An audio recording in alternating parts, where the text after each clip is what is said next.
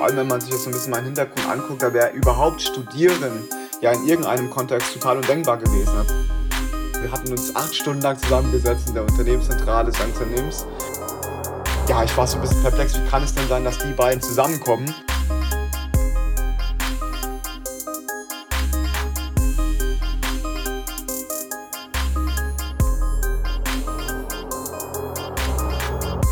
Willkommen zu einer siebten Folge von Zukunftsdrang. Heute mit einem besonderen Gast und äh, einer Premiere. Ähm, um welche Premiere es sich handelt, dürft ihr gleich erfahren. Herzlich willkommen, Jeremias Thiel. Schönen guten Tag, Julius. Schön, dass du da bist, Jeremias. Ähm, vielleicht können wir ja gleich mal sagen, was die Premiere heute ist. Ähm, vielleicht weißt du es ja auch, was ich meine. Ähm, Im Indirekten, äh, ich, ich gehe jetzt mal stark davon aus, ähm, dass das eventuell dieses Gespräch hier ist, vielleicht das Gespräch um das Buch, das Gespräch rund um die Armutsthematik in Deutschland. Äh, vielleicht sind es mehrere Premieren auf einmal, aber ich glaube, du weißt die Antwort besser. Ja, die Premiere wird tatsächlich was anderes, was ich meinte. Tatsächlich bist du der erste Gast äh, nicht nur in einem anderen Land, sondern auch äh, sogar auf einem anderen Kontinent. Man hört es schlecht raus, aber du bist momentan wo? Äh, genau, ich befinde mich aktuell zurzeit in Northfield, Minnesota, äh, in den USA, also im mittleren Westen. Übrigens auch dort, wo die Corona-Pandemie ähm, quasi so am härtesten eingeschlagen hat in den USA. Und genau, von dort aus habe ich das Vergnügen, heute mit dir gemeinsam über ganz viele Themen äh, zu diskutieren, zu sprechen und in den Diskurs, in den Diskurs zu kommen. Genau. Sehr gerne. Dann kannst du ja einfach mal kurz den Zuhörerinnen und Zuhörern sagen, wer du bist, wie alt du bist und was du so machst. Ja, genau. Ähm, ich bin Jeremias. Äh, ich komme aus Kaiserslautern. Ich bin 19 Jahre alt. Kaiserslautern, Rheinland-Pfalz, Deutschland. Äh, und äh, bin nicht nur Bestseller-Autor, sondern schon seit vielen Jahren engagiert, wenn es um die Armutsthematik in Deutschland geht. War an vielen Stationen schon tätig. Unter anderem war ich im UNICEF Junior Beirat ähm, und habe dort quasi die Stimme aller Engagierten von UNICEF vertreten für zwei Jahre vor dem Vorstand des Deutschen Komitees von UNICEF. Hatte an äh, an, einem, an einem Positionspapier für die, äh, im Rahmen der Jugendkonsultation gearbeitet für das Bundesministerium für wirtschaftliche Zusammenarbeit und Entwicklung. Bin seit ja, fünf Jahren äh, mittlerweile schon SPD-Mitglied, also seitdem ich 14 bin. Und äh, ja, bin auf vielen, vielerlei Ebenen sehr äh, gesellschaftlich und parteientechnisch aktiv und äh, habe zudem natürlich auch schon seit einem guten Jahr Interesse an Entrepreneurship und habe mit zwei Freunden hier aus dem Uni, aus der aus der Universität äh, St. Olaf College ähm, ein Unternehmen gegründet, das sich zum Ziel gesetzt hat, äh, die Lederindustrie, wie wir sie kennen, zu revolutionieren auf Basis von Kampuchea-Kulturen und äh, genau, das ist also etwas, was ich jetzt so mal so kurz rum rundum herum in eineinhalb Minuten gemacht habe, soweit genau. Ja. Wahnsinn. Also in eineinhalb Minuten ähm, kann man auch vieles anderes erzählen. Ich glaube, bei dir ist es äh, sehr viel anderes als bei anderen Jugendlichen und sehr breit, also von ähm, Kaiserslautern über Politik bis zu Gambucha-Leder, wenn ich es richtig verstanden habe. Vielleicht können Sie ganz kurz erklären, was Gambucha-Leder ist. Ja, genau. Also Kombucha, vielleicht kennt ihr das alle. Ihr habt bestimmt schon mal in, in irgendeiner Hinsicht mal Kombucha-Tee getrunken und ähm, was ja basiert auf Kombucha-Kulturen. Das sind so quasi Bakterien, äh, die in einem Fermentierungsprozess zu einem sehr brausigen Getränk führt, was insbesondere sehr gesund ist. Allerdings ergibt sich auch in dem, also in dem Produkt selbst ein Restprodukt und das ist so eine Art ähm, Cellulose Wall, also so eine Zellulosewand, die man in einem äh, chemischen Prozess ähm, mit, mit Yeast erweitern kann und daraus entsteht dann wirklich eine ziemlich dicke Wand, ähm, die man äh, ähm, also ähm, verändern kann, so dass man quasi die Eigenschaften von Leder erhält. Es gibt natürlich schon andere Lederalternativen, die aber alle auf einen Input, auf eine Inputsource basieren. Also auf, meistens irgendwie ist es Ananashaut, Apfelhaut, dann gibt es auch noch Kaktusleder, also es gibt schon durchaus Lederalternativen. Allerdings sind wir beliebig skalierbar und ähm, darüber hinaus äh, sind wir auf keine Inputsource irgendwie ähm, abhängig, bis auf irgendwie natürlich äh, das Kombucha-Bakterium selbst und ähm, das Restprodukt, das aus der Produktion entsteht. Ja, genau. Also insofern, ähm, genau, ist das, was, was, was Kombucha-Leder quasi ist und was äh, auch Kombucha-Tee ist insbesondere. Genau. Mhm. Dass es dazu kam, liegt ja wahrscheinlich daran, dass du Politikwissenschaften und Umweltwissenschaften studierst, richtig? Genau, genau. Also ich studiere mit Freude und sehr überzeugt äh, Politik und Umweltwissenschaften, übrigens mit Fokus auf internationale Beziehungen und Management Studies. Also das ist sehr spannend in dem Universitätssystem. Mhm. mhm. In den USA ist nicht nur, dass man irgendwie von Minute eins etwas studiert, sondern man hat noch dieses Liberal Arts Curriculum, was man mit so einem Studium Generale noch irgendwie vergleichen kann. Und on top dazu hat man halt eben noch sein Hauptstudium. Und das ist dann Politik und in dem Fall Umweltwissenschaften mit den spezifischen Konzentrationen, die damit eingehen. Genau. Okay, äh, wie kam es denn überhaupt dazu, dass du in den USA studierst? Boah, ähm, boah, da muss ich ein bisschen weiter ausholen. Also es kam ja ähm, mit der, in der 10. Klasse hatte ich äh, sehr hoch, das, das Bedrängnis dazu, beziehungsweise schon in der 9. Ähm, äh, ja, irgendwie im Ausland mal zu äh, erstmal ein Auslandsjahr zu machen. Ne? Da hatte ich mich damals für das parlamentarische Partnerschaftsprogramm beworben, also für all jene, die sich das anhören und daran Lust haben. Das ist quasi ein Vollstipendium, das vom Seiten des Deutschen Bundestags und des US Congress gemeinsam finanziert wird und was äh, ermöglicht, dass Leute in die USA kommen. Und da habe ich mich dafür beworben und hätte es auch erhalten. Alle Allerdings habe ich in dem Prozess selbst zwei meiner Freunde, die ich aus UNICEF nun mal kannte, äh, die haben mir ein Bild zusammengeschickt. Und äh, das Bild haben sie geschossen auf dem UWC, United World College. Und ähm, ja, ich war so ein bisschen perplex, wie kann es denn sein, dass die beiden zusammenkommen? Äh, und habe dann natürlich weiterhin recherchiert, als sie gesagt hat, bewirb dich für, für UWC. Und ich wusste natürlich erstmal nicht, was das ist. Und habe gesehen, United World College, komplette Vollstipendien, also äh, bedarfsorientierte Stipendien ähm, Schulen, auf neu, ähm, die 19 Mal auf der Welt vertreten sind, Education like no other. Und ähm, da gab es noch dieses ähm, große Leitbild. UWC macht Bildung zu einer Kraft, die Menschen aus verschiedenen, bla bla, Nationen, Kulturen und Religionen zusammenbringen im Bestreben einer nachhaltigen Zukunft und Frieden. Und da fand so dieses Leitbild so irgendwie erstaunend und erstaunend gut und hatte mich dann entschlossen, da mich zu bewerben. Und im Rahmen meiner Zeit am UWC, das ich dann besucht habe mit einem Vollstipendium in Freiburg, Deutschland, ähm, ja, hatte ich äh, von dem Shelby Davis Scholarship gehört. Das ist also ein Stipendium, das jeder von UWC automatisch erhält, sollte er denn in den USA studieren. Das deckt schon allein 20.000 Dollar pro Jahr der Studienkosten ab. Und ähm, hatte mich dann insbesondere für sein Out of College sehr, sehr interessiert, hatte aber noch University of Rochester zum Beispiel sehr im Blick, Middlebury College noch ein anderes, ähm, äh, eine andere US-Uni. Und äh, ja, bin dann schlussendlich hier irgendwie gelandet aufgrund meiner da vorherigen Schule und dem Stipendium, was da in mir einging.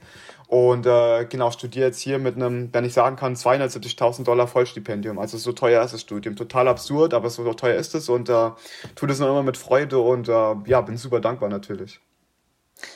Würdest du denn sagen, dass du diesen Weg, ähm, so an der Universität zu studieren, vor allem auch an so einer, würde ich mal sagen, außergewöhnlichen Universität zu studieren und nicht nur in Deutschland, sondern vor allem in den USA zu studieren, auch eingeschlagen hättest, wenn du jetzt nicht diese Möglichkeiten gehabt hättest, die andere Jugendliche nicht bekommen?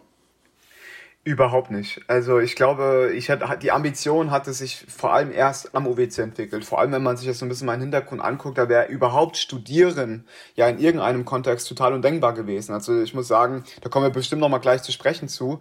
Äh, aber auch im Jugendhaus, in der Jugendhilfe, in der ich dann gelebt habe, ähm, auch da erfuhr ich natürlich im Jugendamt immer eher dass äh, die Motivation, eine Ausbildung zu machen, eine Lehre, anstatt äh, ein Studium anzustreben. Und dementsprechend ist es natürlich alles andere als selbstverständlich, dass ich ähm, nicht nur erfolgreich studiere, sondern dass ich überhaupt studiere. Und ähm, mhm. ja, also überhaupt nicht. Es kam erst mit dem UWC, ja. Das heißt, würdest du sagen, man wird sozusagen zu der Aufgabe oder zu dem, was man später dann macht, also beruflich oder Studium oder Ausbildung, wird man dazu gedrängt von dem Umfeld, in dem man lebt.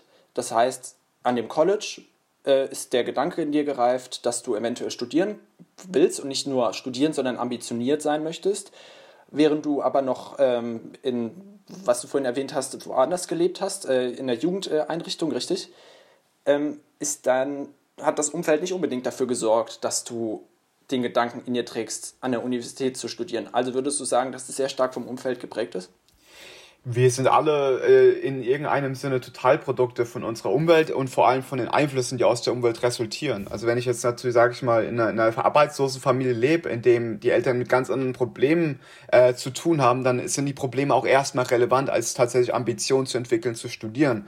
Und darüber hinaus ergibt sich natürlich immer im Rahmen auch äh, Faktoren, äh, die auch, äh, ich sag mal, die Rahmenbedingungen immer wieder beeinflussen. Dazu zähle ich zum Beispiel Selbstdisziplin, äh, Struktur, ähm, Selbstorganisation, äh, Dinge, die total zentral sind für auch Ambitionismus und überhaupt ähm, Erfolgsbestreben und auch, sagen wir mal, äh, die, die Tools dafür zu haben, das zu schaffen. Und allein die Dinge sind häufig nicht so ganz gegeben in der Jugendhilfe, wie auch äh, in den Familien, die vor allem von Armut betroffen sind. Da, wie schon erwähnt, die Probleme und die Problemvielfalt eine ganz, ganz andere ist, als tatsächlich das Privileg zu haben, Ambitionen zu entwickeln. Genau.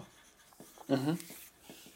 Und wie hoch würdest du denn jetzt sozusagen die Wahrscheinlichkeit einstufen, dass du auch mal Erfolg haben wirst. Ich meine, du hast ja schon Erfolg und es kommt ja auch mal darauf an, wie man Erfolg definiert. Da haben wir auch in der letzten Podcast-Folge mit André Braun drüber gesprochen.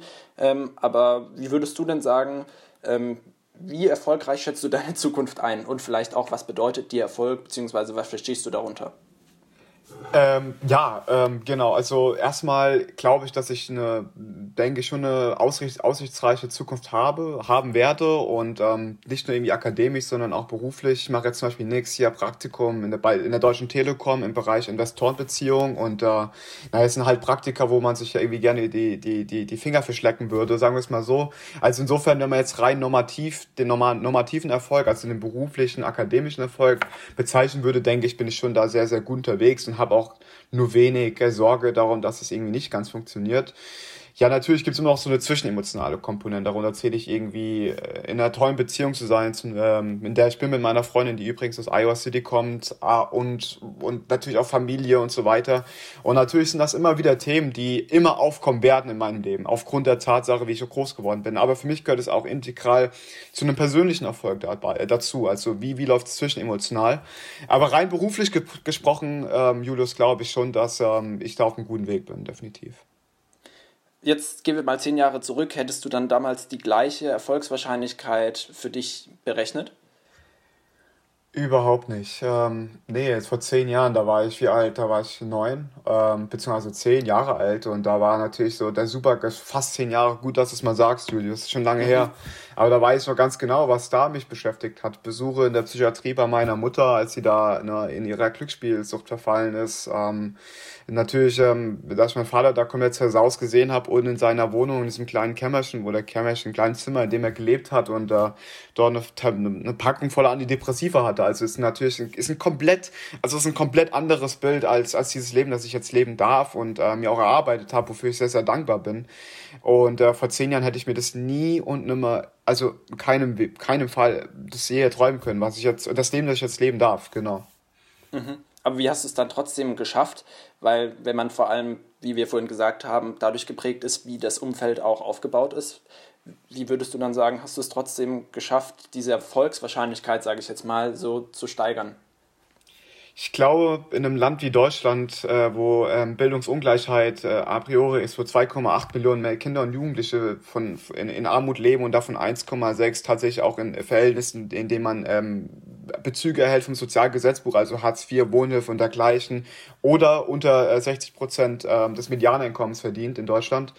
Äh, da, da hat man es nicht so einfach und ich glaube, man schafft es nur, und das beantwortet dann jetzt deine Frage, glaube ich, hoffe ich auch, äh, mit, mit so einer gewissen Widerständigkeit äh, von äußeren Faktoren, äußeren Einflüssen, äußeren Urteilen, die fallen. Also in meinem Fall war das dann irgendwie eine Realschulempfehlung aus der Grundschule und dann irgendwie der Weg geschafft auf, auf die Gesamtschule, weil ich schon damals in der vierten Klasse den Glauben haben wollte, dass ich das Abitur schaffe und mich diese, naja, dieses Urteil so also so an meinem Selbstwert gekratzt hat, dass ich das nicht über mich ergehen lassen konnte und da einfach schon in dieser Situation Widerständigkeit gezeigt habe und so ein bisschen den Mittelfinger rausgestreckt habe und gesagt habe, ähm, ich gehe jetzt trotzdem auf eine Gesamtschule, auch wenn das, die, die, das Gymnasium in dem Fall keine Option war, äh, dass ich dann eben doch die Ressourcen nutze, die mir dann noch offen lagen. Und ähm, genau, also insofern denke ich, schafft man das nur mit Widerständigkeit und wenn man auch mal seine Ohren zumacht und ähm, so sein eigenes Ding macht. Egal, ja, vor allem, wenn man noch so jung ist, genau. Vielleicht kannst du gerade noch mal sagen, so, das, was du erlebt hast, war ja kein Einzelfall. Du hast gerade gesagt, 1,6 Millionen Kinder wachsen unter welchen Bedingungen auf? Noch genau, also insgesamt leben 2, also erstmal müssen wir uns anschauen, welche Armutsdefinitionen in Deutschland existieren. Die können in der mhm. Schweiz ein bisschen abweichen, aber da gibt es quasi zwei ganz gängige. Das ist dann einmal, äh, wenn man weniger als 60 Prozent des Medianeinkommens verdient, also das heißt dann Haushalts-Netto-Äquivalenzeinkommen, wenn man davon 60 Prozent verdient des Medians, was dann, ich glaube aktuell bei 2300 Euro der, der gleichen liegt, vielleicht ein bisschen darunter, vielleicht ein bisschen höher, da musst du vielleicht mal selbst nachchecken. Ähm, mhm. Genau, und da gibt es noch die zweite Armutsdefinition, die sich insofern definiert, wenn man SGB II-Bezüge, also Sozialgesetzbuchbezüge, empfängt. Und darunter fallen, unter diesem Terminus fallen 2,7 Millionen, Entschuldigung, 2,7 Millionen Kinder und Jugendliche. Und davon ähm, fallen aber trotz alledem 1,6 Millionen Kinder und Jugendliche ähm, äh, empfangen SGB II-Bezüge, also Hartz IV, ähm, Wohnhilfe und dergleichen. Also insgesamt sollten wir bei diesen 2,7 Millionen festhalten, weil die sind ins, insgesamt Benachteiligungen. Insgesamt im Übrigen auch leben etwa 15,5, 16 Millionen Kinder und Jugendliche in Deutschland. Also ist schon in der Schwing großer Teil, mhm. der uns alle gehörig ähm, ja, nachzudenken, nach, nachdenklich machen sollte, genau. Also vielleicht, um mal kurz die Relationen klarzustellen, ich würde sagen, äh, Hamburg oder München haben ungefähr 1,3 Millionen Einwohner. Das heißt, es gibt äh, allein zwei doppelt so viele Kinder äh, von der Zahl her wie Einwohner von Hamburg, die unter solchen Bedingungen aufwachsen müssen. Ähm, würdest du dann sagen, man hat trotzdem in Deutschland die Chance, eine faire Chance, auch durch den Staat bestärkt, aus dieser Situation herauszukommen? Ich glaube, das ist sehr abhängig von den. Ähm, also erstmal natürlich können wir uns mal anschauen, ähm, welche, welche, welche Unterstützungsangebote es genau vom Staat gibt. Und tatsächlich gibt es natürlich Kindergeld. Allerdings wird zum Beispiel Kindergeld äh, bedarfsmindernd angerechnet an ALG 2. Also wenn man wirklich Arbeitslosengeld 2 oder im Umgangssprachrecht Hartz IV empfängt, dann wird Hartz IV, äh, wird, wird ähm, Kindergeld bedarfsmindernd angerechnet. Also tatsächlich als Ankommen, Einkommen angesehen, aufgrund der Tatsache, weil die Familie als, so Bedarfs, so, ähm, als sogenannte Bedarfsgemeinschaft angesehen wird. Also insofern ist dieses Unterstützungsangebot tatsächlich eher ineffektiv als effektiv. Ähm, dann gibt's natürlich das Teilhabepaket, was sich aber insofern nur auf 15 Euro und vielleicht dem, äh, also 15 Euro pro, pro Monat ähm, bezieht auf einen Vereinsbeitrag, also dass man irgendwie gesellschaftliche Teilhabe ähm, haben kann. Aber du kennst es selbst, wenn du mal für irgendwie Fußball gespielt hast oder dergleichen, dann weißt du ja natürlich selbst, dass man viel mehr für Equipment und so ausgeben muss. Dementsprechend ist auch dieses Angebot tatsächlich sehr, sehr ineffektiv. Ähm, also insofern will ich sagen, dass äh, die aktuellen Unterstützungsangebote definitiv viel, unter, äh, viel zu unter dem legen, äh, was notwendig wäre. Allerdings, jetzt kommt das große, allerdings ähm, ist es ähm, so, dass jetzt ein Sozialstaatskonzept von, zum Beispiel von der SPD entwickelt wurde was zum Beispiel konzipiert hat, dass es ein Kindergrundeinkommen geben soll äh, und auch ein Kinder, ein, ein, wie soll ich sagen, ein Kinderticket tatsächlich, also ein Ticket, dass man quasi auch mit den öffentlichen Verkehrsmitteln frei rumreisen kann innerhalb einer Stadt. Äh, warum? Weil soziale Mobilität ganz wichtig ist. Äh, kurzum, die Bedarfs, also der, der Bedarf ist viel zu hoch und äh, es gibt Konzepte, die darauf, also die darauf jetzt eingehen. Die aktuellen Angebote gehen aber sind weit unter dem, was eigentlich notwendig wäre. Genau. Mhm. Und was, wenn du jetzt eine Sache ändern könntest, was würdest du jetzt konkret ändern in hm. Deutschland? Ähm, also jetzt erstmal glaube ich, wäre es ganz wichtig, dass man Ganztagsschulen zum Beispiel ausbaut. Ähm, und das sage ich ja nicht nur irgendwie aus einer, aus, einem schön, aus einer schönen Idealisierung, sondern tatsächlich auch, weil äh, die World Vision äh, Kinderstudie zum Beispiel äh, herausgefunden hat, dass halt viele junge äh, Kinder und Jugendliche tatsächlich bevorziehen würden, bevorzugen würden, in der Ganztagsschule zu leben, aufgrund der Tatsache, weil die Freizeitgestaltung dort viel zentral äh, viel zentraler stattfindet als jetzt außerhalb der Schule. Weil häufig, vor allem Kindern, die aus Armut kommen, äh, sind es ja tatsächlich viel eher gewohnt, äh, dann irgendwie in, dem, in, in dieser Strukturlosigkeit zu verfallen. Und die würde man so ein bisschen ähm, äh, Prävention äh, beziehen, wenn man dann tatsächlich das Leben eher in der Schule zentralisiert stattfindet, das, wie man das auch aus den USA kennt. Ich glaube, das wäre schon mal ein echt, ein, echt ein guter Punkt, also wenn man die Ganztagsschulen ausbaut. Äh, aber mein, mein Forderungskatalog geht natürlich viel, viel weiter. Aber jetzt im Rahmen des Podcasts, äh, ja, können wir natürlich darüber sprechen, müssen wir aber nicht, genau. Vielleicht kannst du ja ganz kurz erwähnen, wo du äh, sozusagen den ganzen Forderungskatalog öffentlich zur Schau stellst. Äh, ich, hast. Genau, ich kann gerne auf LinkedIn irgendwie Post äh, irgendwie ähm, reinhauen, da kann man das auf LinkedIn lesen, aber auf der tatsächlich kann man das auch in meinem Buch einlesen. Da habe ich ein ganzes Kapitel geschrieben, was sich in Deutschland ändern muss, wo ich quasi ähm, 15 bis 15 Forderungen ähm, quasi äh, darstelle und beschreibe, warum sie wichtig sind und die auch faktisch untermauer. Also das kann man in meinem Buch äh, sehr gut äh, lesen. Äh, jetzt will ich natürlich keine Selbstwerbung machen. Wer Interesse daran, daran hat, kann mich auch gerne über LinkedIn anschreiben. Facebook bin ich nicht immer so, nicht so aktiv. Äh, wenn es ums Antworten geht, auf LinkedIn schon eher. Also das wäre eine andere Alternative, genau. Vielleicht können wir doch kurz sagen, wie dein Buch heißt. Mhm. Keine pa kein Pausenbrot, keine Kindheit, keine Chance äh, was sich in Deutschland, äh, wie, wie, wie sich Armut in Deutschland anfühlt und was sich ändern muss. Ähm, genau, das ist mhm. der Titel, erschienen in Piper Verlag März 2020. Und wer keine Lust auf Lesen hat, kann das Buch mittlerweile auch seit gut zwei Wochen auch in einem Rahmen eines Hörbuchs hören und äh, sich in dementsprechend natürlich noch auf einem anderen Weg informieren. Genau. Super. Also wer jetzt die Hoffnung hatte, nach diesem Podcast irgendwie mal äh, duschen zu gehen oder so, äh, Strich durch die Rechnung gemacht, ihr müsst gleich weiterhören, das Buch. Ähm, Jetzt hast du ja gesagt, dass es eine gute Lösung vielleicht wäre, ja, in Deutschland die Ganztagsschulen auszubauen. Hätten wir jetzt mal hypothetisch vor zehn Jahren schon ja, sehr gut ausgebaute Ganztagsschulen gehabt in Deutschland oder in Kaiserslautern, wo du ja gelebt hast, was hätte konkret in deinem Fall sich an deiner Situation geändert? In meiner Situation hätte äh, sich geändert, dass ich ähm, ähm, ja, dass ich, äh, Gestaltungs, dass ich Gestaltungsmöglichkeiten tatsächlich gehabt hätte. Also Angebote, die mich in meinem Bedarf, aber auch meinen Fähigkeiten unterstützt und stärkt. Ähm, das kennt man ja im Rahmen von Arbeitsgemeinschaften die auch konzipiert und gestaltet werden von Lehrerinnen und Lehrern. Das hat mir die Möglichkeit gegeben, innerhalb des schulischen Rahmens auch meine akademischen Fähigkeiten zu stärken, die ja noch so zentral quasi gewesen wären, auch für den weiteren schulischen Werdegang. Äh, vor zehn Jahren, da war ich ja noch in der Grundschule. Deshalb reden wir auch von der Grundschulzeit. Und vor allem, das glaube ich auch, hätte sich dadurch ein gesamtheitlicheren Rahmen ergeben über die Leistung, die ich äh, im, imstande bin zu erbringen. Nun ist natürlich auch so, dass man eigentlich schon sagen müsste, dass es dieses Ganztag, ganztägliche Angebot auch schon in Kindergärten geben muss. Denn da beginnt ja schon Ungleichheit, die Sprachentwicklung, ähm, die, die, äh, wie soll ich sagen, die, die, die, die Entwicklung allgemein, die, die körperliche, gesundheitliche Entwicklung hängt ja auch schon viel davon ab, wo wir herkommen. Und äh, ich glaube, wenn man da schon irgendwie zentralisierter oder gerechter das Leben im Kindergarten schon, blöd gesprochen, äh, zentralisiert, beginnt ja schon dort auch äh, eine Form von, von Gleichheit, die auch diesen Kindern gut tun würde. Also ich glaube, es geht schon ein bisschen früher los, das will ich sagen, als jetzt schon in der Grundschule. Aber in der Grundschule, wie gesagt, AGs dann dort Bedarfe und, und Fähigkeiten ihm ermitteln können und dementsprechend einen ganzheitlichen Rahmen für eine bessere Beurteilung schaffen. Genau. Mhm. Ähm, du hast ja auch vorhin gesagt, dass eine Strukturlosigkeit ein großer Faktor ist äh, dabei, wie viele Chancen man hat, irgendwie Ziele zu erreichen oder generell überhaupt ähm, auf dem gleichen Stand zu sein, wie Kinder, die in normalen Familien aufwachsen. Jetzt hast du ja auch dann gesagt, dass es ungefähr 2,6 Millionen Kinder gibt, die unter widrigen, widrigen Bedingungen leben müssen. Ähm, vielleicht kannst du uns nochmal konkreter schildern, wie es in einem der 2,6 Millionen Kinder ähm, aussah in dessen Leben und zwar vielleicht äh, an dein, anhand deiner eigenen Erfahrungen wie sich zum Beispiel die Strukturlosigkeit in deinem Alltag damals noch dargestellt hat im Vergleich zu heute. Ja, es fängt ja schon alleine mit dem Lebensumfeld an. Ähm, wie sieht das Kinderzimmer aus? Äh, da hatte ich mit meinem Bruder gemeinsam ein Kinderzimmer geteilt, wo die Gefriertruhe quasi im Zimmer schon stand, äh, quasi drinnen stand und äh, mhm.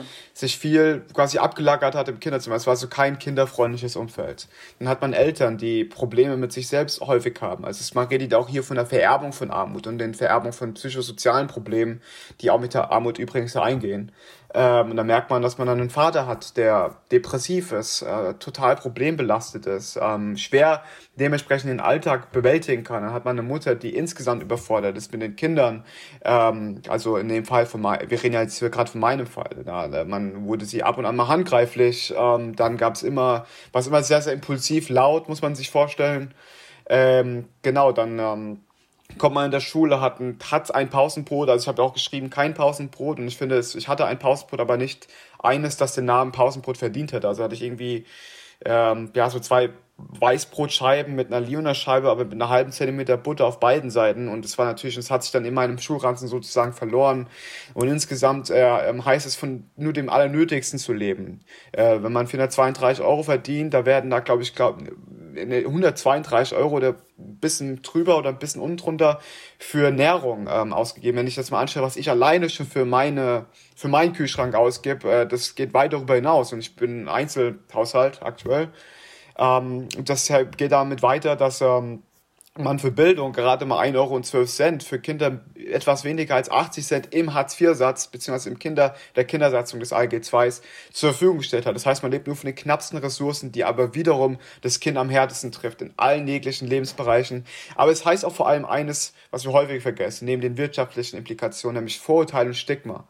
Durch die Institution, die Assis, die Armen, die Harzer, da gibt es ja viele Begrifflichkeiten und es wird auch gesellschaftlich so weitergetragen von dem Roland Berger, der ähm, dann auch von, oder von Paul Nolte, ein Soziologe, der damals den, Programm, den, den, den, Begriff sozial schwach ähm, ähm, ähm, ja, geprägt hat und äh, sagt, dass es quasi, dass Armut nur die Verwahrlosung ist, anstatt tatsächlich irgendwie ein impliziertes Problem. Oder auch Jens Spahn, Hartz IV bedeutet nicht Armut. Also auch zu schauen, wie eigentlich die gesellschaftliche Wahrnehmung von Hartz IV-Empfängerinnen und Empfängern ist, im Vergleich zu dem, was eigentlich ist, ist eine ganz andere Implikation, die man, glaube ich, auch nicht nur mit meinem Leben und meinen Lebenserfahrungen äh, irgendwie äh, zusammenbringen kann, sondern von all jenen, die in Armut leben, nämlich den 2,7 Millionen Kindern und Jugendlichen. Genau. Mhm. Du bist ja trotzdem damals, kann man wirklich so sagen, aus dieser Situation ausgebrochen. Du hast sozusagen deinen Bruder in die Hand genommen und bist äh, von zu Hause weggelaufen. Ähm, würdest du sagen, vielleicht kannst du auch noch mal kurz darauf eingehen, wie das konkret abgelaufen ist, ähm, sofern du natürlich das möchtest.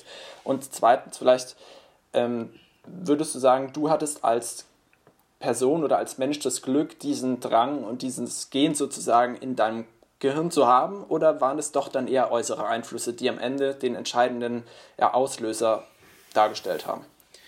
Ja, das, da müssen wir ein bisschen zurückgehen. Es war ja 2012, also ziemlich genau vor neun Jahren dann, ähm, mhm. wo ich dann quasi in dieser Wohnung fest saß. Es war Ende September, man muss fragen, mein Bruder war ja schon in einer Einrichtung, zwei, drei Jahre zuvor kam er eine Einrichtung äh, 30 Kilometer entfernt, das, da gehe ich in meinem Buch auch nochmal eher ein äh, wie das überhaupt dazu, dazu kam, aber es ist für die Frage weniger relevant. Also was ich sagen will, es gab ja schon eine Verbindung zum Jugendamt, aber keine, die davon irgendwie geprägt war, dass man jetzt hätte eingreifen müssen in meine Familie, ne? weil die Situation gut war und ähm, naja, in Kaiserslautern ja ohnehin schon ziemlich viele Fälle gibt von Jugendlichen, die aus den Familien müssen lange Rede, kurzer Sinn. Wir reden jetzt hier von September 2012 und mein Bruder hat einen Fahrradunfall, war zu Hause, weil er in dieser Therapie war, äh, zur Heilung seines Beines und ähm, meine Mutter war in der Zeit aber immer abgängig. Sie war wenig da, wenig anwesend. Mein Vater war in der tiefsten Phase dieser Depression, das wünsche ich wirklich keinem Kind, das zu sehen. Also wenn man da irgendwie seinen Vater sieht, wie er da acht, neun Antidepressiva am Tag wirklich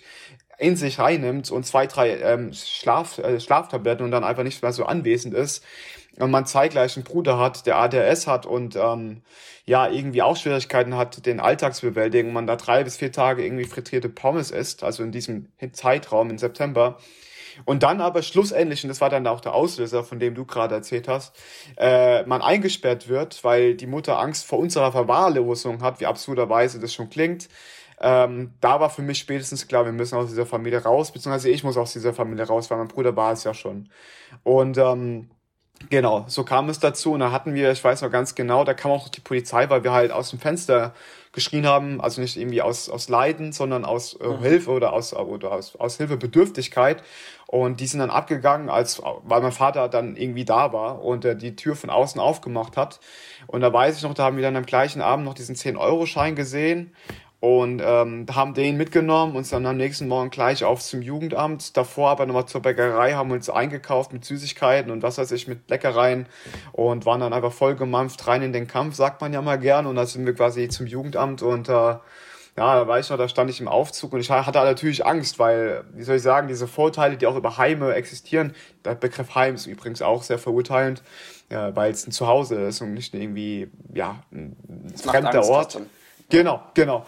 Und äh, dann da, da hatte ich aber auch an schlägende Betreuer oder gewalttätige Betreuer, Drogen und noch mehr Verwahrlosung gedacht. Und irgendwie, glaube ich, war das der erste Moment, wo ich irgendwie die erst das erste Mal Indifferenz, also Gleichgültigkeit gespürt habe und gedacht habe, es kann jetzt eigentlich nicht schlimmer kommen. Ja, und so bin ich drei Tage dann in die Einrichtung meines Bruders gekommen und dann schlussendlich wieder zu, äh, in das SOS Kinderdorf in Kaiserslautern, wo ich dann ähm, sechs Jahre meines Lebens verbringen dürfte, ehe ich dann als UWC gegangen bin. Genau. Mhm. Ähm, du hast ja damals sozusagen die Rolle deiner Eltern übernommen und hast sozusagen, anstatt deine Eltern haben sich dann, also deine Eltern haben sich nicht um dich und deinen Bruder gekümmert, sondern du hast dich um dich und um deinen Bruder gekümmert. Würdest du sagen, dass du dadurch, dass du die Rolle deiner Eltern übernommen hast, eher ähm, ja, einen Vorteil sozusagen langfristig genossen hast oder eher einen Nachteil? Also vorteilhaft ist, dass ich glaube ich heutzutage ein sehr, sehr verantwortungsvoller Mensch bin und nicht, glaube ich, dieses normale 0815 Studienleben für, also irgendwie Spaß haben und das mit kompletter Unwissenheit und Mangel der Reflexion, sondern ich eigentlich in der Regel immer einen Schritt weiter denken muss und das muss ich auch immer, ja, also darauf kommen wir auch nochmal gleich zu reden. Ich glaube, der große Nachteil allerdings daran ist, wenn man in dieser parentifizierten Rolle ist, also in, wie du sagst, wenn die elterlichen Aufgaben dann schlussendlich die Aufgaben des Kindes sind, äh, und die ähm, Rollen dementsprechend übertragen werden, ähm, heißt einfach, dass man seine Kindheit schon früh AD sagt. Ne? Also ich weiß noch mit sechs, das war wahrscheinlich noch, oder sieben, ja, spätestens sieben, das war noch, wo ich irgendwie Kind war. Und es gibt man dann einfach in den Jahren total auf, weil man einfach merkt, die Aufgabenvielfalt überträgt sich aufs Kind. Und äh, spätestens dann habe ich einfach meine Kindheit AD gesagt. Also ich hatte insgesamt eine sehr kurze Kindheit und äh, ja, will es aber jetzt, um ehrlich zu sein, auch gar nicht so missen, weil, weil ich sag mal, wäre ich jetzt nur dieser sorgenlose Tier gewesen, der ähm, hier ein ganz sorgenloses Leben hatte, dann wäre ich jetzt auch nicht die Person, die ich heutzutage bin, für die ich eigentlich schon dankbar sein kann. Also insofern, ähm, ja, bin ich, bin ich dankbar so, wie es gekommen ist und ähm, ja, trotz alledem gab es natürlich, äh, und hoffe ich beantworte deine Frage, Vor- wie auch Nachteile und das muss man beiderseits komplett reflektieren. Genau. Mhm. Äh, hast du dann irgendwie von anderen Jugendlichen auch schon mal gehört, die von deiner Geschichte mitbekommen haben und dann vielleicht daraus auch selber gemerkt haben, ah, in meiner Familie läuft es nicht so gut und ähm, ich muss mein Leben komplett umstrukturieren? Boah, total. Also ich habe dir schon vorhin gesagt, ich finde Facebook immer problematisch, dort Leuten zu antworten, aber ich habe so viele, ich glaube mein, also ich hatte locker 200 200, ich habe locker 200 Nachrichten von Leuten aus ganz Deutschland. Da haben mir Obdachlose geschrieben, andere, die von ihren Eltern geschlagen werden, dann aber auch Hartz-IV-Empfänger, die schon 40 sind. Also da kamen wirklich, da kamen schon Leute zusammen, wo ich mir jetzt jemals, also hätte ich mir jetzt jemals nicht so ganz erdenken können, dass meine Arbeit doch irgendwie so wirken hat oder so eine Auswirkung hat. Und viele haben auch um Rat gefragt, so irgendwie, Jeremias, wie machst du das? Ähm, wie hast du es geschafft? Was waren deine, deine Ziele? Erinnere ich mich irgendwie an so ein total ja, wenn ich mal blöd sagen kann, so einen total unsicher, unsicheren jungen Mann, 13, 14, der irgendwie, denke ich, in so einer Art Selbstfind Selbstfindungsphase war, der auch gesagt hat, ich, ich habe Angst, dass ich es nicht schaffe und ähm, wie, wie lernst du, wie hast du das Lernen erlernt? Also da kamen halt schon Fragen zusammen, total absurderweise. Ähm, ja, und äh, auch auf Instagram natürlich ganz viel, was ich jetzt im Oktober aber gelöscht habe, nachdem ich Social Dilemma geguckt habe auf Netflix. Ja, da hab ah. ich ja genau. Ähm, also ja, verrückt, ganz viele Leute haben mir geschrieben, definitiv. Mhm. Vielleicht ganz kurz, warum hast du Instagram gelöscht? Hast du da auch noch irgendwie eine neue Erkenntnis lernen oder sammeln können, die du anderen Jugendlichen mitgeben kannst?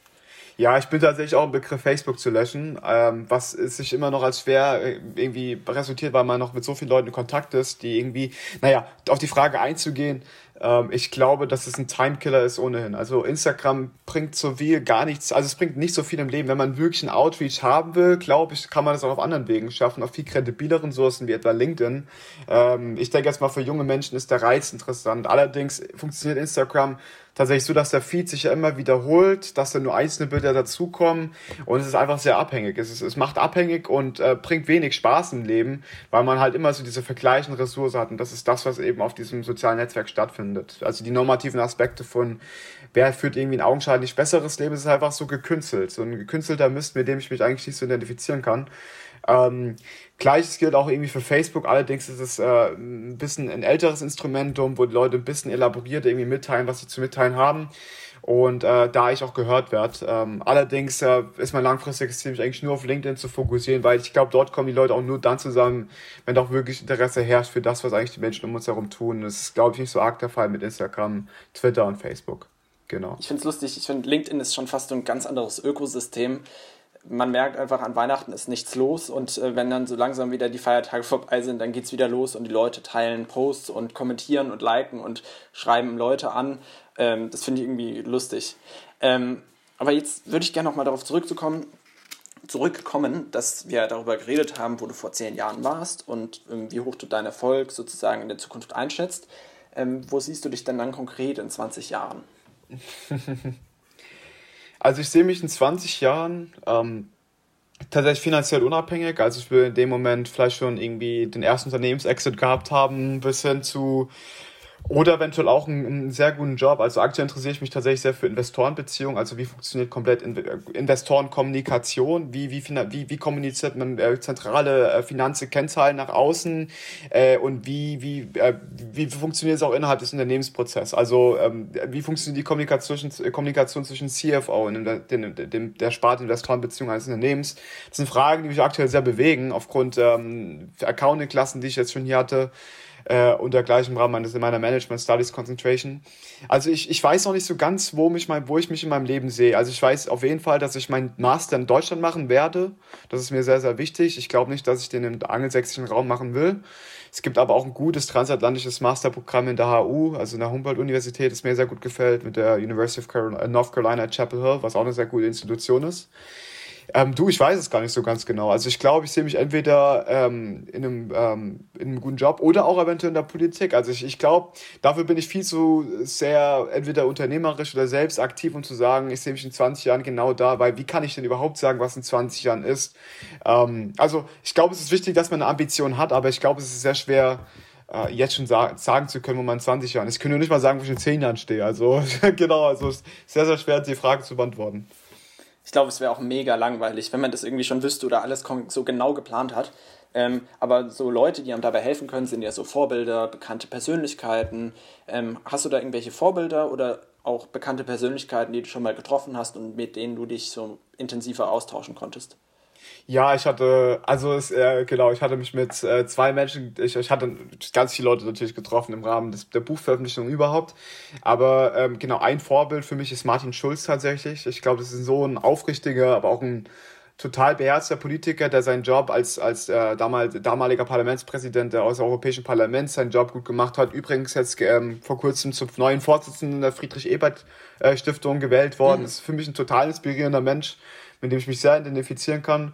Aber ich hatte mich auch tatsächlich mal mit einem Milliardär getroffen. Ähm, also jetzt habe ich eingeladen. Äh, ich darf es oft natürlich aus privaten Gründen nicht erzählen, wer das war. Auf jeden Fall ist er in Deutschland ansässig und äh, ja auch sehr, sehr äh, aktiv im Rahmen, im Bereich von Kinderarmut und haben mir von seinen Projekten so erzählt. Und wir hatten uns acht Stunden lang zusammengesetzt in der Unternehmenszentrale seines Unternehmens und über Gott und die Welt geredet und ähm, auch eine ganz lange De Debatte gehabt zum Thema Veganismus. Also ich bin auch leidenschaftlicher Tierrechtsaktivist und ähm, Veganer schon seit zwei Jahren. Und da gab es eine Meinungsverschiedenheit, aber ich habe auch gesagt, es ist eigentlich egal, was es für ein Mensch ist oder wie viel Geld er auf seinem Konto haben mag. Ich bin immer noch, ich glaube, meine Meinung hat immer noch Legitimität und ähm, ich glaube, das, das hat mir sehr gut gefallen. Einfach, dass ich nicht so, ich sag mal, dieses, äh, die ökonomische Implikation seiner Persönlichkeit sehe, sondern tatsächlich das, was er zu sagen hat. Und das Gespräch lief super. Also mit dem bin ich auch sehr, sehr eng im Kontakt tatsächlich. Also wir schreiben uns zwei, dreimal in der Woche mit Sicherheit, genau. Das war so schon das eine Person, ja. wo ich sage, ja. genau, der hat mich imponiert, definitiv. Genau. Ich finde, es ist immer ein großer Traum, nicht nur die Bücher von irgendwelchen Ökonomen oder äh, Philosophen zu lesen, sondern vor allem dann die vielleicht auch mal als Professoren zu haben und die dann mit denen dann selber auch mal zu diskutieren und nicht nur diese Bücher zu haben und diese Einbahnstraße, man liest etwas, man kann aber damit nicht diskutieren, das ist irgendwie so schwierig. Also ähm, ich finde, es ist auch schon eine sehr gute Überleitung gewesen ähm, zu meinen drei ähm, ja, traditionellen Abschlussfragen, die ich jedem meiner Gäste stelle. Und ähm, ja, ich würde einfach mit der ersten Frage mal anfangen. Und die wäre, wenn du jetzt so viel Geld im Lotto gewinnen würdest, dass du es finanziell nicht nötig hättest, arbeiten zu müssen, was würdest du dann tun? Ich würde die Hälfte des Geldes äh, investieren ähm, in verschiedene Fonds und dergleichen, um natürlich daraus langfristig mehr zu machen. Aber es ist nicht nur für die eigenen Zwecke. Tatsächlich würde ich mit in der anderen Hälfte, das würde ich jetzt einfach mal grundaus spenden, weil ich mein Leben hat auch davon profitiert, weil Leute spenden. Also ich meine, im SS Kinderdorf haben Leute gespendet, die Gelder kamen der Jugendhilfe zugute. Äh, im, in den verschiedenen Vereinen hatte ich profitiert aufgrund von Spenden von Leuten, die dort irgendwie Vereinsmitglieder sind. Ähm, Im UWC habe ich davon profitiert, weil Leute dort auch ähm, Geld zugeben und habe dementsprechend Vollstipendium erhalten. Hier an der Uni, ich meine, die haben jetzt, wie viel ist da, ich glaube, die haben hier einen Vermögenswert von 800 oder 850 Millionen Dollar. Also Uni hat hier schon gutes, mhm. gutes Geld. Aber auch das funktioniert nur durch Spenden. Ne? Also ich glaube, viel wird sich in meinem Leben auch darum beschäftigen, zurückzugeben. Ich glaube, das ist sehr, sehr zentral. Ähm, darüber hinaus äh, glaube ich, dass ich mit dem anderen Geld, wie gesagt, das Geld würde ich in Fonds investieren und das oder irgendwie vielleicht ähm, eine Family Office oder so weitergeben und ähm, sie darum bitten, dass sie mir eine Rendite von, was weiß ich, drei, vier Prozent pro Jahr ermöglichen, um daraus einfach mehr zu machen. Und eventuell das Geld nicht irgendwie mein eigenes Bewusstsein, sondern in, eine, in in in eine eigene Grund, eigens gegründete Stiftung äh, zu investieren, was man dann wiederum für die Projekte, die ich dann anvisiere, wie ein Talentfonds und dergleichen, ähm, ja, reinvestieren kann. Also ich glaube, Geld steht ja dazu auch da äh, zur Verfügung, nicht irgendwie für, den, für das eigene Wohlergehen, sondern auch für das Wohlergehen vieler anderer. Und äh, ich glaube, daran sehe ich so ein bisschen die Hauptaufgabe von auch Geld verdienen, um ehrlich zu sein. Wer weiß, vielleicht kommt das mit der Stiftung ja eines Tages so oder so. Also, wer weiß, wer weiß, das hoffen wir es mal, ne? Das wäre doch ziemlich cool. Du hast ja gerade eben auch schon über Bücher geredet. Dann äh, wäre jetzt die nächste Frage, wenn es bei dir zu Hause reinregnen würde und alle Bücher würden zerstört werden. Ähm, außer du könntest ein Buch retten. Welches Buch Boah. würdest du denn retten? Das ist eine ich meine, vielleicht liest du ja auch digital, aber. ich lese ganz viel auf dem Kindle. Ähm, ich glaube, boah, da möchte ich jetzt mal eine kurze Sekunde mal drüber nachdenken. Ich glaube, es wäre äh, von Hermann Hesse Siddhartha. Das habe ich so, also Sagt so. Mir jetzt nichts. Also Siddhartha, Hermann Hesse natürlich, aber. Genau, äh, von, von, äh, das Buch dreht sich quasi um die Reise äh, des Hauptprotagonisten, der dann auf der Reise auch, ähm, naja, so viel, viel Selbsterfahrung macht. Und ich meine, das Spannende an diesem Buch, ähm, das habe ich jetzt auch schon vor Jahren, also das letzte Mal, dass ich das Buch gelesen habe, zwei Jahre her, also hat mich so tief fasziniert, weil das Buch auch den Lebensweg von Hermann Hesse reflektiert und die, die Depression, die er hatte, also im Rudimentären die Erfahrung, die eigentlich jeder Mensch mal irgendwie in seinem Leben macht, hat der halt in einer total intensiven in, ähm, auf einem intensiven Weg erfahren und das Buch reflektiert so ein bisschen den Weg, den Weg zu sich selbst schlussendlich. Ähm, und äh, darum geht es auch um Siddhartha, so der Weg zu sich selbst zu finden. Und ähm, Ja, das wäre, glaube ich, so ein Buch, äh, das ich jedem empfehlen würde zu lesen. Es ist einfach total, ist natürlich ein Klassiker, den man in der Schule in der Regel liest, aber auch insgesamt super. Und vielleicht als zweites, ich meine, das hast du jetzt nicht gefragt, wer das vielleicht von ja, Die Leiden des jungen Werthers von Johann von äh, Wolfgang, äh, von Goethe natürlich. Also das wäre noch vielleicht, äh, genau, auch noch ein anderes Werk, das ich jetzt gerade vor kurzer Zeit gelesen habe, genau. Hm. Kennst du eigentlich Hillbilly Allergy, das Buch? Von das habe ich mir Vance? gekauft, genau, das habe ich mir gekauft vor kurzem. Und da kam ja auch, also das Buch habe, da habe ich, da geht es ja auch eben um den Yale Law Studenten, der quasi auch mhm. aus dem Nichts kommt. Ja, total, habe davon viel gehört. Meine Freundin hat es gelesen, äh, ihre Mutter hat es gelesen und die haben mir das total ins Herz gelegt. Und Hillbilly Allergy ähm, steht total oben auf der Liste. Kindler habe ich auch nur 2% gelesen, weil mhm. noch so viele andere Projekte anstehen. Also ja, ich muss auch ein bisschen mein Pensum da zurechtkommen. Genau. Aber das Leben ist äh, vielleicht lang genug und äh, es gibt ja, glaube ich, jetzt auch einen Netflix-Film. Aber ich glaube, das Buch ist immer besser. Total. Ähm, dann die abschließende Frage. Ähm, bin jetzt mal wirklich gespannt, was du da äh, sozusagen sagen würdest, denn du hast jetzt die Möglichkeit, einen Satz aufzuschreiben oder zu, vorzulesen, den alle 7,6 Milliarden Menschen auf der Erde lesen oder sich anhören müssen. Welcher Satz wäre es dann?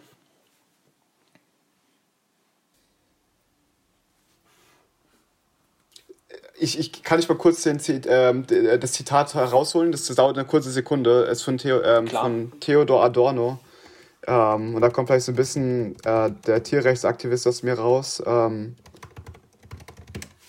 ähm, aber ich glaube, das wäre so der Satz, genau, das wäre dann der folgende ähm, von Theodor Adorno, der ja auch äh, der Philosoph war und aus der Frankfurt School sozusagen entstammt. Und er hat gesagt, Auschwitz begins wherever someone looks at a slaughterhouse and thinks they are only animals.